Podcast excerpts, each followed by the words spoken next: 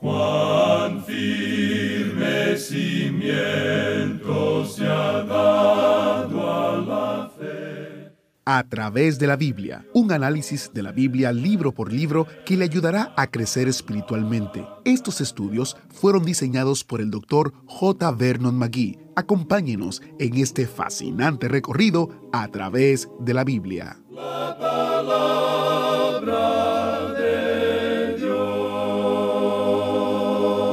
¿Ha conocido a alguien muy religioso pero que no conocía a Dios?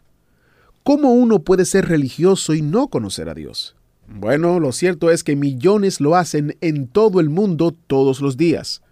Hoy visitamos la ciudad de la antigua Atenas, una ciudad muy religiosa con altares, ídolos y hermosos templos.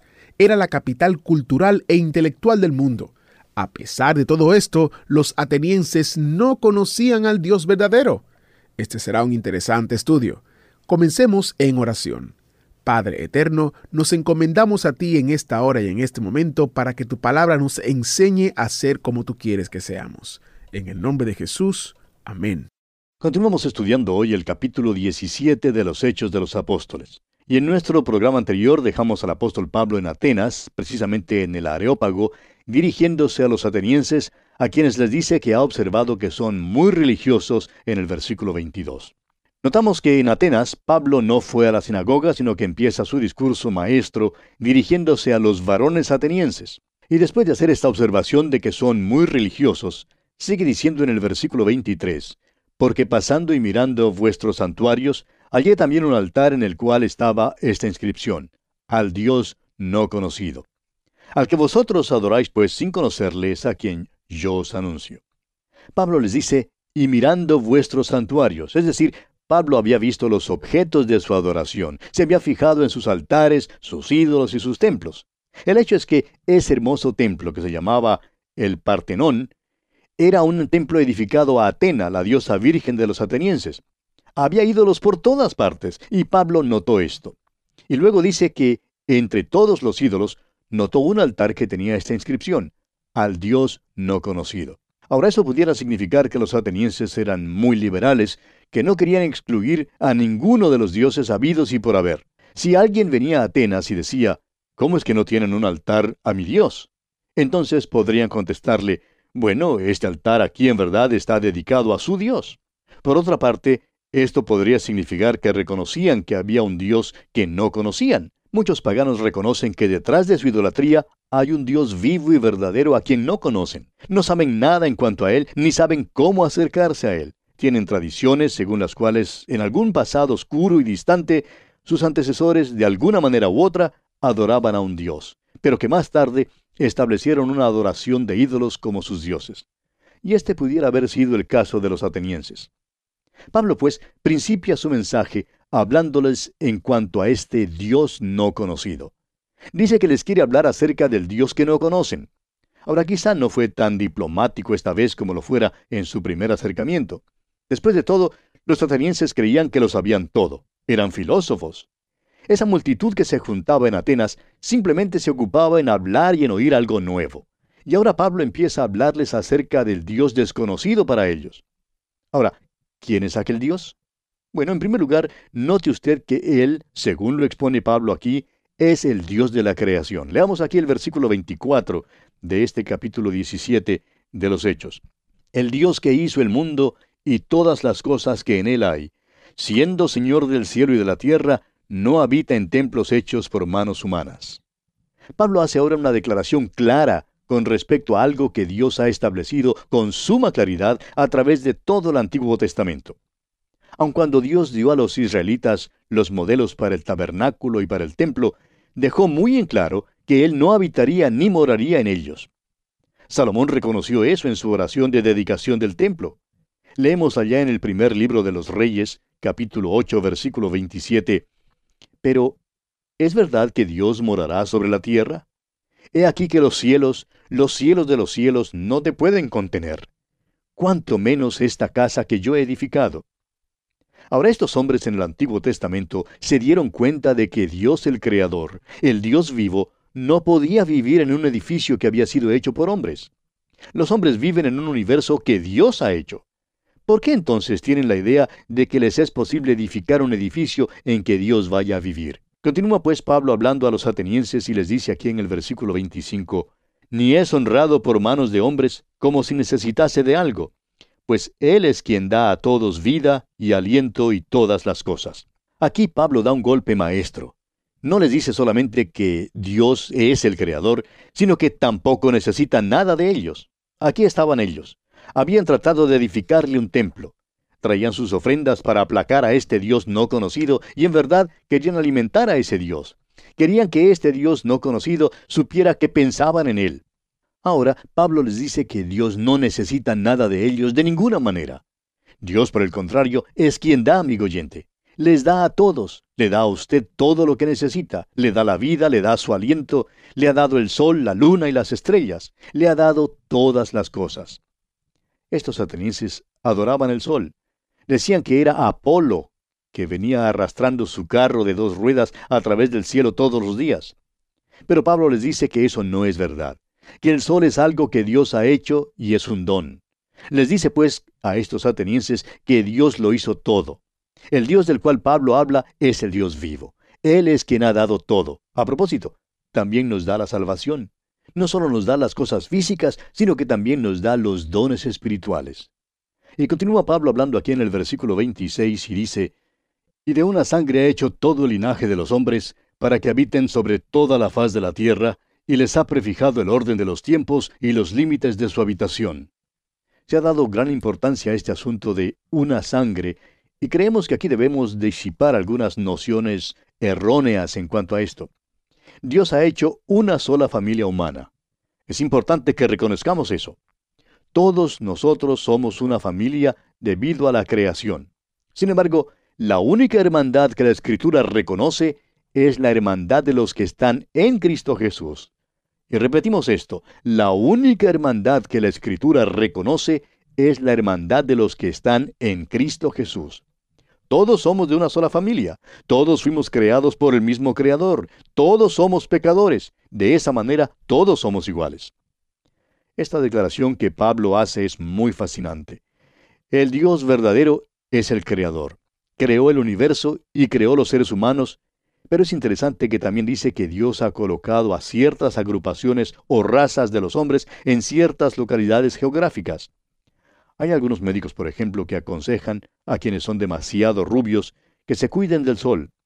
Parece que aún hay un motivo médico de por qué Dios puso algunas razas donde brilla el sol y puso otras donde no hay tanto sol. De modo que aquellos que son demasiado rubios deben tener mucho cuidado de no exponerse demasiado al sol. Pues bien, es Dios quien ha determinado eso. Dios ha puesto a las naciones en ciertos lugares. ¿Sabe usted, amigo oyente, que lo que ha producido las guerras del pasado ha sido el hecho de que las naciones simplemente no quieren quedarse donde se deben quedar? Todos quieren el territorio del otro. Este ha sido el motivo de cada guerra que jamás se haya librado. Si las naciones se quedaran donde Dios las ha puesto, las guerras se acabarían. Continúa Pablo y dice en el versículo 27 de este capítulo 17 de los Hechos, para que busquen a Dios si en alguna manera, palpando, puedan hallarle, aunque ciertamente no está lejos de cada uno de nosotros. Esta frase, si en alguna manera palpando puedan hallarle, proyecta la idea de buscarle a tientas. El hombre en verdad no busca al Dios vivo y verdadero. Está buscando algún Dios palpable. Por eso está más dispuesto a hacerse un ídolo que pueda ver, que pueda palpar para adorarle. El hombre no está en busca del Dios vivo y verdadero, pero sí está en busca de algo. Y Pablo continúa y dice aquí en el versículo 28, Porque en él vivimos y nos movemos y somos, como algunos de vuestros propios poetas también han dicho, porque linaje suyo somos. Ahora note usted que no los llama hijos, sino linaje de Dios. Está refiriéndose a la creación y a la relación con Dios mediante esa creación.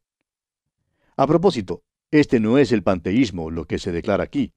Pablo no está diciendo que todo es Dios dice que en Dios vivimos y nos movemos y existimos, pero que Dios es superior a este universo creado. Pablo cita ahora a uno de sus propios poetas, es decir, a uno de los poetas atenienses. Uno de los poetas citado fue Arato, quien vivió alrededor del año 270 a.C. Era estoico de Cilicia. Principió un poema con una invocación al Júpiter griego, en la cual dijo, porque linaje suyo somos. Cleanto fue otro poeta que vivió alrededor del año 300 a.C. Él también escribió un himno al Júpiter griego y en él hablaba del hecho de que linaje suyo somos. Pablo, pues, se sirve de la poesía que esa gente conocía para mostrar que el hombre es linaje de Dios. Somos las criaturas de Dios, su creación. Esto es lo que es el hombre. Dios es creador y nosotros somos su creación, sus criaturas. Continúa Pablo hablando y dice aquí en el versículo 29, Siendo pues linaje de Dios, no debemos pensar que la divinidad sea semejante a oro o plata o piedra, escultura de arte y de imaginación de hombres. En otras palabras, dice que no debemos ser idólatras.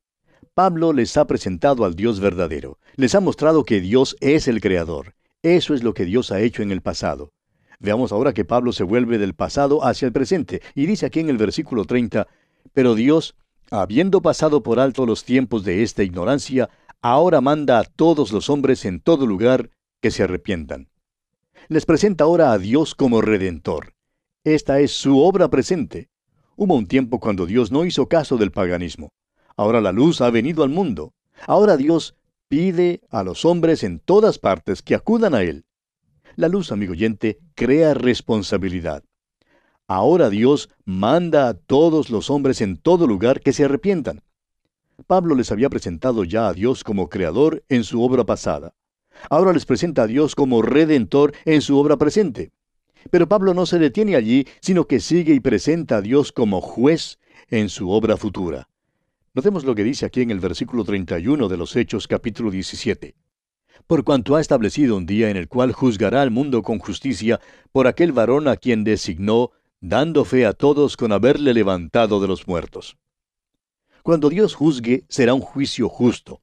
El juicio vendrá por medio de un juez que tiene la señal de los clavos en las manos. Él es quien ha sido levantado de los muertos. El apóstol Pablo siempre presenta la resurrección de Cristo. La resurrección de Jesucristo de los muertos es una declaración para todos los hombres. Es por esto que Dios asegura a todo hombre que habrá un juicio. Veamos ahora lo que ocurre aquí en el versículo 32. Pero cuando oyeron lo de la resurrección de los muertos, unos se burlaban y otros decían, ya te oiremos acerca de esto otra vez. ¿Sabe usted, amigo oyente, por qué se burlaban? Se burlaban porque el platonismo niega la resurrección de los muertos. Esa era una de las marcas del platonismo. Negaba la posibilidad de una resurrección física. Cuando usted oye hablar hoy en día a los miembros de ciertas sectas acerca de una resurrección espiritual, mientras niegan la resurrección física, entonces está oyendo la filosofía platónica y no la enseñanza de la Escritura. El apóstol Pablo enseñó la resurrección de los muertos. Por tanto, cuando oyeron acerca de la resurrección de los muertos, algunos se burlaron. Y dice aquí el versículo 33, y así Pablo salió de en medio de ellos. Algunos críticos han dicho que Pablo fracasó en Atenas. Amigo oyente, no creemos que fracasó. Siempre habrá quienes se burlen del Evangelio pero habrá también los que creen. Note usted lo que dice este versículo 34, el versículo final del capítulo 17 de los Hechos. Dice, Mas algunos creyeron, juntándose con él, entre los cuales estaba Dionisio el Areopagita, una mujer llamada Damaris, y otros con ellos. Pablo vio a algunos que se convirtieron en la ciudad de Atenas. Cuando Pablo iba a un lugar y predicaba el Evangelio, siempre había quienes se convertían a Cristo. No fracasó, amigo oyente. Tuvo buen éxito. En donde quiera que se predique la palabra de Dios, habrá quienes escuchen y crean. De modo que Pablo, amigo oyente, no fracasó en Atenas.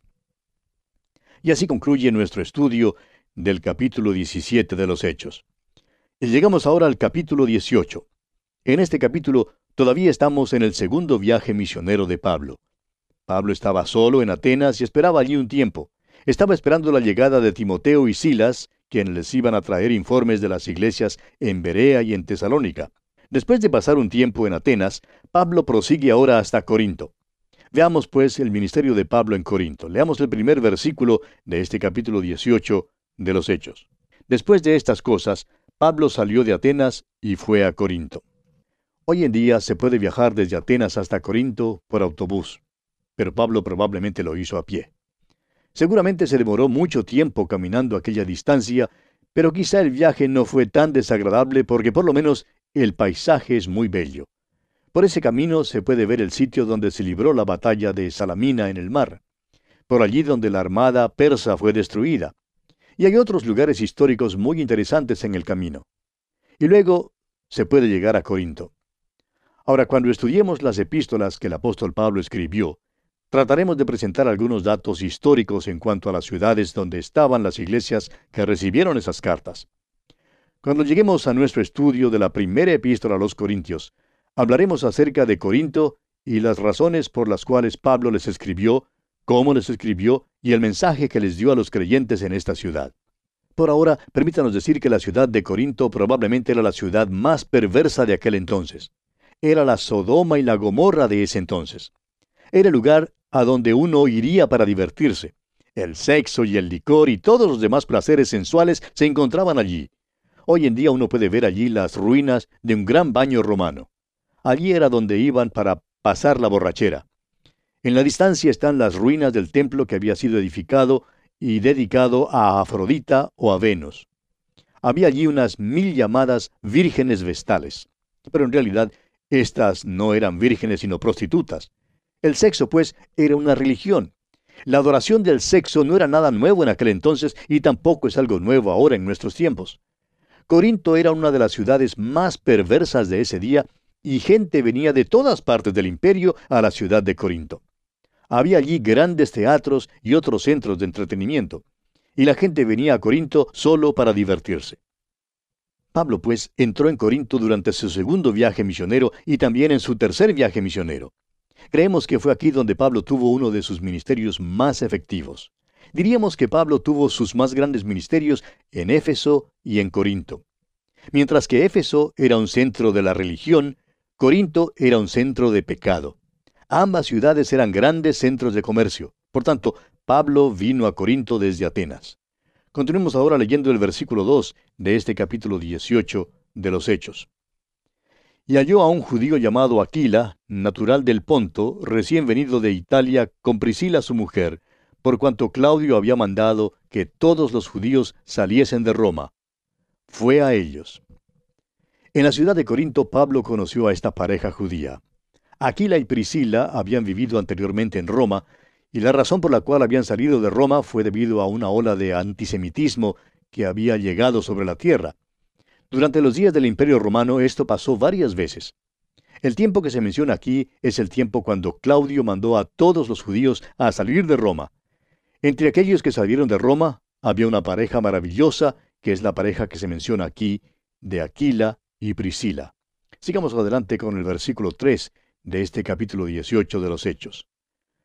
Dice el versículo 2, la última parte, fue a ellos, y como era del mismo oficio, se quedó con ellos, y trabajaban juntos, pues el oficio de ellos era hacer tiendas.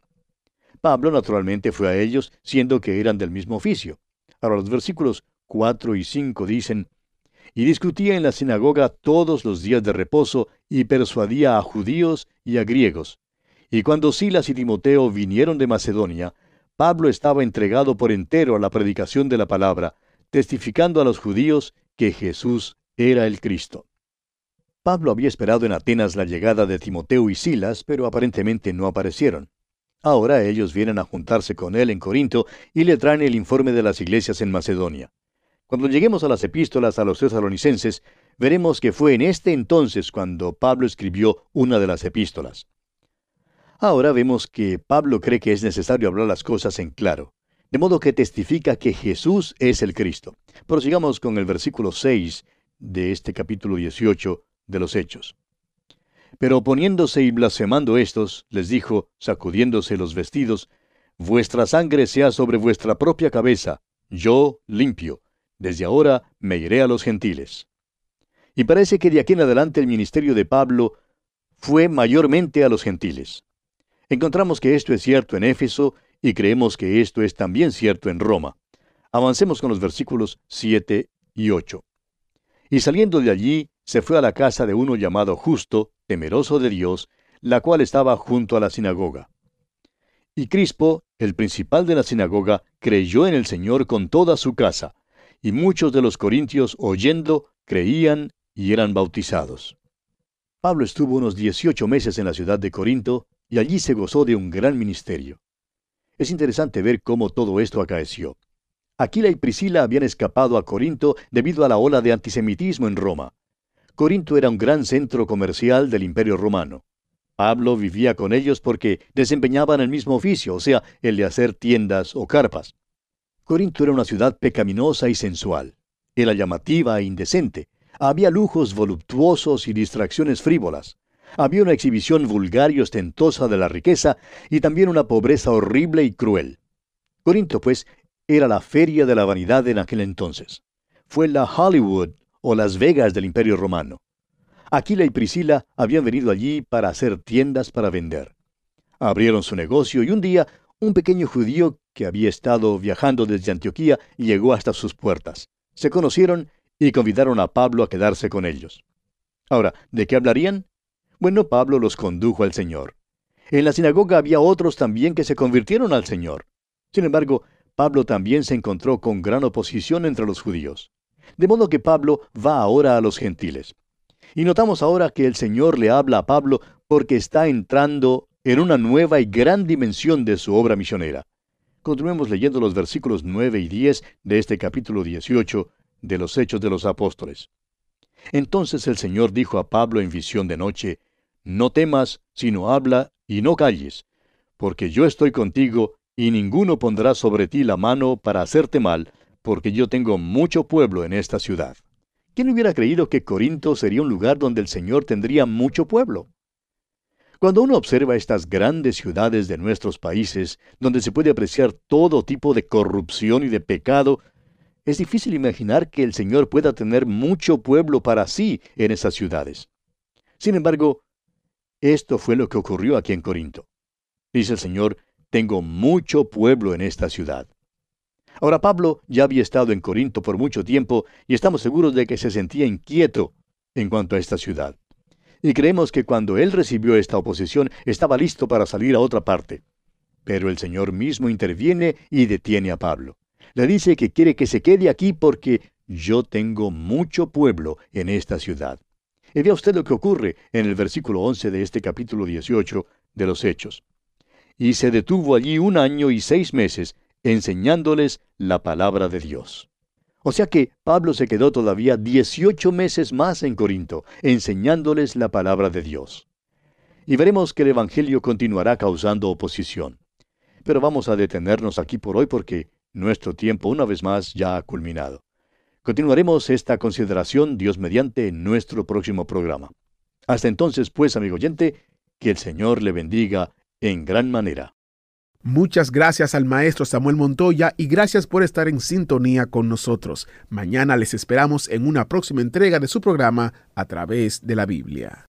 ¿Fue de ayuda para usted el estudio de hoy? ¿Desea enviarnos algún comentario de lo que ha estado escuchando? Entonces escríbanos, no espere más. Nuestro correo electrónico es atv@transmundial.org. atv@transmundial.org .org. Si desea recibir las notas y bosquejos de lo que estamos estudiando, suscríbase gratis en nuestra página en internet a través de la Biblia.org barra notas. A través de la Biblia.org barra notas.